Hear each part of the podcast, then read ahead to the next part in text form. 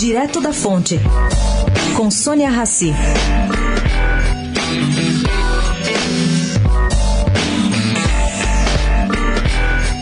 Gente, não foram fáceis as negociações entre o Ministério da Fazenda e o Congresso para se chegar anteontem a um consenso sobre a eliminação da cobrança da CID sobre o diesel e sua devida contrapartida. Qual contrapartida? A aprovação da reoneração da folha de pagamento das empresas. Se fosse levar em conta a primeira proposta feita pelo deputado Orlando Silva, o país permaneceria com nada menos que 18 setores fora da medida. Eles continuariam podendo desonerar suas folhas, a detrimento de outros.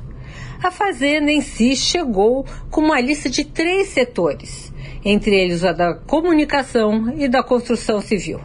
No fim do vai vem, conversa de lá, conversa de cá, o martelo foi batido.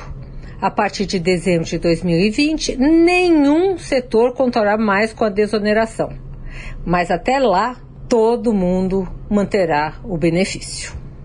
Sônia Raci, direto da fonte para a Rádio Eldorado.